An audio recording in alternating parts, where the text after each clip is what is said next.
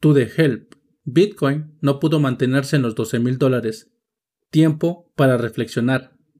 Hola, mi nombre es Alfredo de Encriptoconfío. Recuerda que puedes seguirme en Twitter, arroba Encriptoconfío. Bitcoin bajando y todos con el pendiente. Capaz si están pensando que esta vez sí nos vamos por debajo de los dos mil dólares. Y bueno, todo puede suceder. Pero no estoy aquí para meterte miedo. Más bien, es porque en estos casos de retrocesos o de caídas de Bitcoin pueden servirte para hacerte mirar en retrospectiva y analizar si realmente estás en Bitcoin porque crees que será un dinero que plantará cara e incluso llegará a ser una moneda utilizada universalmente y a gran escala. Este es el momento de fijarte si estás en Bitcoin por convicción o solo por especulación, puesto que si es por esto último, puede que tu mejor opción sea salir de Bitcoin, o sea vender, ya sabes, para dejar de perder. Confundirse es muy común. En ocasiones creemos que estamos convencidos de lo que es Bitcoin, pero por lo regular es cuando se encuentra alcista, ya que de otra forma nadie cree en la tecnología o el posible potencial económico que representa. Sé que la especulación se encuentra en cada uno de nosotros. Es una naturaleza. Todos tenemos ese sueño de volvernos millonarios con Bitcoin y demás criptomonedas. Como ya te lo dije, este es el momento de hacer tu análisis del por qué estás comprando Bitcoin. ¿Por qué lo comprarías en 12 mil o en 6 mil dólares? Pregúntate, ¿cuál es tu idea sobre BTC? Si crees que va a sobrevivir y se convertirá en parte de la realidad económica en el futuro o solo será un instrumento de especulación donde unos pocos desinteresados estarán apostando su dinero sin fin.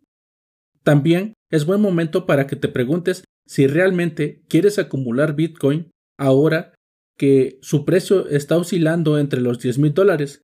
De otra forma, te arrepentirás cuando vaya bajando más y más, si fuera ese el caso. ¿Eres de los holders o dejarás ir a Bitcoin y recomprarás ya cuando vuelva a los 12 mil o cuando caiga realmente a los 6 mil dólares. En lo particular, estoy aquí no para decirte que ser holder es toda una religión, o al contrario, que tomes ganancias y recompres en la caída. No funciona así, créeme, ni tampoco debes dejarte influir por mí ni por nadie más.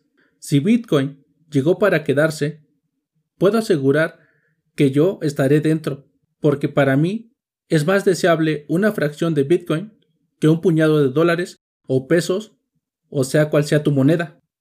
Después de ver las fantásticas alternativas que están tomando la Reserva Federal de los Estados Unidos y que no niego que los demás países seguirán los pasos de este gigante económico, como lo es que la Reserva Federal quiere hacer contrapesos y se están quedando sin recursos estratégicos, porque hay preferencia de que la inflación sea creciente antes de llegar a un territorio deflacionario.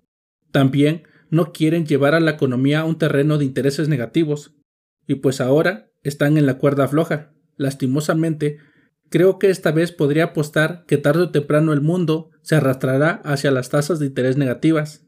Estas son las políticas monetarias que arrasan con todo bienestar que ofrece el dólar y demás monedas fiduciarias. Pero tal vez esto no venga al tema, del por qué es buena idea seguir estando en Bitcoin.